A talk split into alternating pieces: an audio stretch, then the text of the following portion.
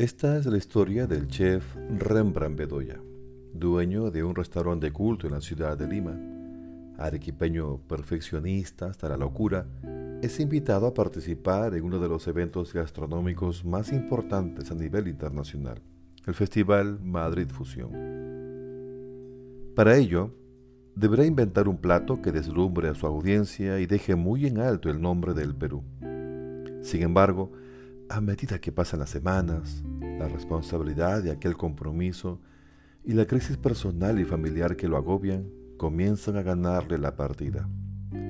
Para el chef, la cocina es un acto de amor, pero ese amor se nubla debido al recuerdo de su padre, a los problemas maritales y esa sensación de soledad que siempre lo ha invadido.